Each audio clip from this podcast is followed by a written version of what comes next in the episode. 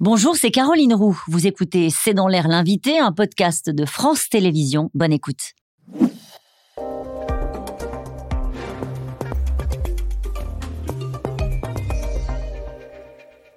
Bonsoir Frédéric Lenoir. Bonsoir. Vous êtes philosophe, vous publiez Le désir, une philosophie, c'est chez Flammarion.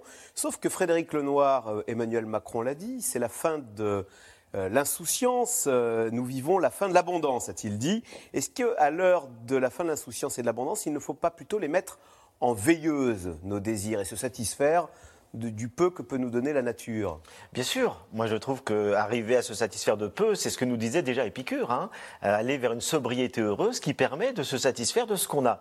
Mais tout dépend de quel désir on parle, parce qu'on peut orienter nos désirs vers les biens matériels, et lorsqu'on est dans une crise économique ou qu'on a moins de revenus et tout, eh ben là on souffre davantage. Mais on peut aussi orienter nos désirs vers, vers les choses de l'être, vers les choses qui ne se possèdent pas, mais qui nous enrichissent. Par exemple, euh, la connaissance, euh, le, le, désir de connaître, le désir de savoir, l'amour, le désir d'aimer. Euh, il y a plein de désirs dans l'ordre de l'être qui nous nourrissent, qui nous remplissent, qui nous rendent heureux et qui ne coûtent rien. Oui, mais vous, vous dites dans votre livre que le désir est souvent euh, mimétique. C'est-à-dire qu'on regarde ce qu'a le voisin, oh, il a une belle voiture et on a le désir d'avoir la même. Et c'est le, tout le problème de nos sociétés. Vous savez, Sénèque disait déjà il y a très longtemps, euh, si tu veux être malheureux, compare-toi. et donc effectivement, la recette pour être malheureux, c'est de se comparer. Or, nous ne cessons de nous comparer et la société fonctionne encore plus comme ça aujourd'hui.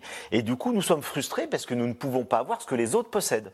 Et donc, la clé d'un bonheur profond, c'est d'arriver à arrêter de se comparer en permanence et de ne pas suivre les désirs collectifs. Or, nous avons tendance effectivement à subir des désirs collectifs. Prenons un exemple très simple. Plein de gens vous disent si on n'a pas une belle montre, etc. Vous vous souvenez de Jacques Segala, c'est qu'on a raté sa vie. On n'a pas une Rolex, c'est qu'on a raté sa vie. Qu'est-ce que ça veut dire derrière tout ça? C'est pas une plaisanterie. Ça veut dire que pour beaucoup de gens, avoir une belle montre, c'est le signe de réussite sociale. Donc, plein de gens veulent avoir des objets, un gros 4x4, etc., qui symbolisent la réussite sociale. Donc, n'orientons pas nos désirs vers ce type de désir qui sont des désirs collectifs et qui ne nous conviennent pas forcément et qui peuvent nous rendre malheureux parce qu'on a le sentiment qu'on n'a pas réussi à atteindre les standards de la réussite sociale d'une société donnée à un moment donné.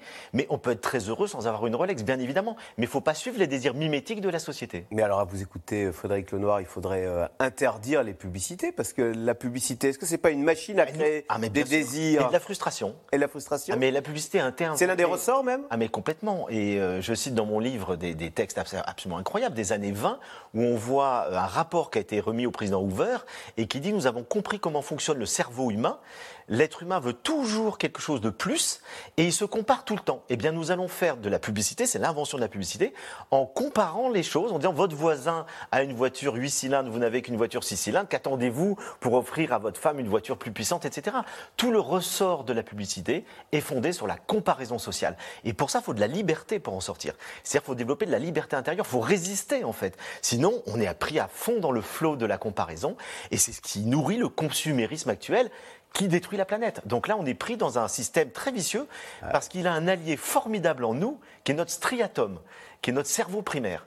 Et notre striatum, euh, il nous pousse à avoir quatre choses du sexe, de la nourriture, de l'information et de la reconnaissance sociale. Et le plus embêtant, c'est la reconnaissance sociale. Alors, c'est ça qui est incroyable. Le sexe et la nourriture, bon, on peut normal, comprendre. C'est des besoins fondamentaux. Mais alors, vous mettez la reconnaissance sociale euh, dans les désirs fondamentaux. Mais c'est, comment ça, se manifeste C'est inscrit dire... dans le cerveau humain.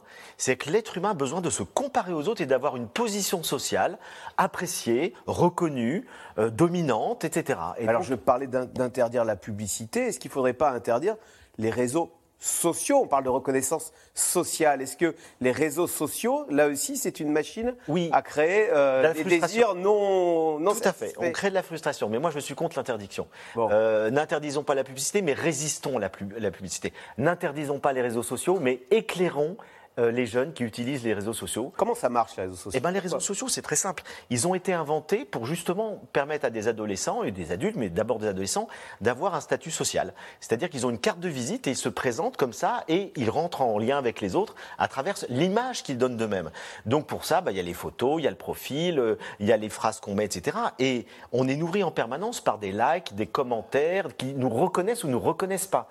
Et donc ça joue énormément sur le cerveau des adolescents qui ont particulièrement particulièrement besoin de reconnaissance sociale. Donc nos ados qui passent leur soirée dans leur chambre avec leur téléphone portable, on se demande ce qu'ils font. Et eh ben en fait, ils regardent s'ils ont eu des likes sur leur post, et les commentaires qu'ils ont eus, s'ils sont positifs, négatifs. ils vivent dans une anxiété assez permanente. C'est ce que nous disent euh, aujourd'hui des gens qui, ont travaillé dans les réseaux sociaux. Ben justement, c'est euh, Shane Parker, vous le citez, le, qui est un des cofondateurs de Facebook lui-même, hein, donc qui a créé Facebook, il dit Dieu sait quel impact Facebook peut avoir sur le cerveau de nos enfants. Tout à fait, parce qu'ils vivent dans une anxiété permanente euh, de savoir s'ils sont reconnus ou pas, appréciés ou pas.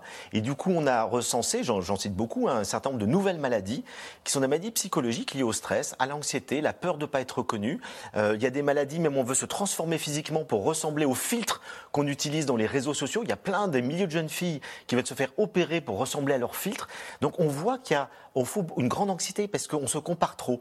Et donc les réseaux sociaux créent de l'addiction, créent des problèmes psychologiques. Il faut les limiter, il faut savoir les, bien les utiliser. Et on sait que les enfants en France, c'est 3h50, les ados en moyenne, hein, les 15-25 ans, c'est 3h50 par jour sur les réseaux sociaux. Donc ils font ça euh, à tout moment.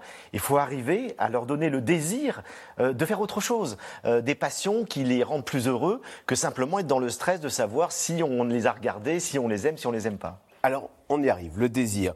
Le désir, euh, est-ce que c'est un, état de manque, un état d'insatisfaction et, qu'on arrive à libérer? Et là-dessus, je, voulais, je, pense à la, fameuse phrase qu'on entend sans arrêt du mondial de football, Freed from Desire, cette fameuse chanson, qui dit on est libéré du désir. Alors, est-ce qu'être être libéré du désir, comme le dit cette chanson, euh, bah, finalement, c'est être libre et c'est ne plus être esclave de ce désir qui me pousse à aller sur les réseaux sociaux et acheter un 4x4 comme mon voisin. Alors, je ne crois pas du tout qu'il faut se libérer du désir. Parce que si on n'a plus de désir, on n'a plus envie de vivre. Le moteur de nos existences, ce sont nos désirs. Si on se lève le matin, parce qu'on désire faire quelque chose, on désire rencontrer quelqu'un, on désire accomplir une tâche. Et donc, le désir, comme le dit Spinoza, c'est l'essence de l'être humain, c'est le moteur de nos vies. Donc, il ne s'agit pas de supprimer le désir, surtout pas. Il s'agit d'apprendre à les réorienter de manière juste. Il faut avoir une certaine maîtrise sur nos désirs. Et pour sortir de l'insatisfaction permanente, il faut savoir modérer ses désirs, ce que disait déjà Épicure. Il disait allons vers les désirs naturels et nécessaires, laissons tomber les, désirs de choses superflues. Parce que si on, attend d'être heureux pour euh, d'être riche ou puissant, etc., on ne le sera jamais. Et donc il s'agit d'apprendre à réorienter nos désirs vers des choses, des personnes qui nous mettent dans la joie, les limiter à ce, que, ce qui nous est accessible, ce qui nous est possible. Donc c'est plutôt je suis une maîtrise des désirs qu'une absence de désir. L'absence de désir, c'est la dépression. Et donc, moi, j'invite à la fin L'absence de désir, c'est la, dépression. À cultiver le désir. Mais à cultiver un désir, je donne plein d'exemples, hein, l'art, la, créativité. Euh, on a tous des désirs créatifs. Eh bien, le fait de cultiver les désirs créatifs, ça nous rend pleinement vivants. Et donc, euh, faisons des activités qui nous rendent vivants. Orientons nos désirs vers des personnes, euh, l'amour, le lien, c'est quelque chose de fondamental. Sans lien, on n'est pas heureux, on n'est pas euh, pleinement vivant. La nature, euh, de contempler des paysages, ça active aussi cette espèce d'élan vital qui est dans la nature. Donc moi je dis cultivons le désir, mais apprenons à gérer la frustration. Quand vous avez sorti ce livre sur le désir, vous l'avez dit autour de vous, vous dites, ah bah tu vas parler du, du, sexe, enfin un livre sur le sexe, et vous, vous en parlez, mais pas tant que ça. Pourtant, le désir, quand on parle désir, on passe à désir sexuel. Et alors, on est très malheureux quand cette petite flamme s'est éteinte. C'est vrai, parce que le désir sexuel est fondamental. Hein. Freud l'a très bien montré, c'est un des moteurs de nos existences, mais c'est pas le seul. Et le problème, c'est que c'est vrai qu'on associe tellement désir et sexualité qu'on oublie que nos désirs se portent sur tout, y compris la spiritualité, le, le désir de se transformer, le désir de s'améliorer en tant qu'être humain, le désir de contempler la beauté du monde. Enfin, il y a plein de désirs qui sont d'ordre spirituel et, pas uniquement charnel. Et ce que je dis dans le chapitre sur le, désir sexuel, c'est qu'une des choses qui m'a le plus étonné euh, en faisant des enquêtes, c'est que les jeunes de 15-25 ans ont beaucoup moins de désir que les générations d'avant. Euh, une enquête montre qu'en France, chez les 15-25 ans, un, une personne sur deux n'a eu aucune relation sexuelle au cours de l'année écoulée. Et pourquoi J'essaie de donner plusieurs explications.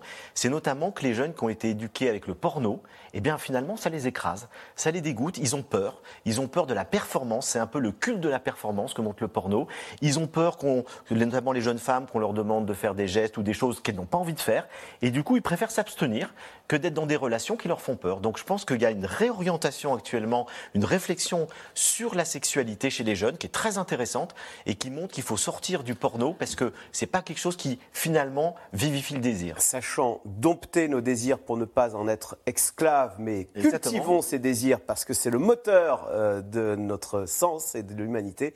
Voilà, le désir, une philosophie. Merci beaucoup, Frédéric Lenoir. Merci. Vous restez sur France 5 tout de suite. C'est dans l'air qui revient sur euh, la visite de Vladimir Poutine en Biélorussie. C'est dans l'air qui est intitulé Poutine en Biélorussie, la crainte d'une nouvelle offensive terrestre. Bonjour, c'est Caroline Roux. Merci d'avoir écouté C'est dans l'air. Comme vous le savez, vous pouvez désormais écouter l'intégrale, mais aussi l'invité ou vos questions à nos experts. Tous ces podcasts sont disponibles gratuitement sur toutes les plateformes de streaming audio. Et pour le replay vidéo, c'est sur France.tv, bien évidemment. À bientôt.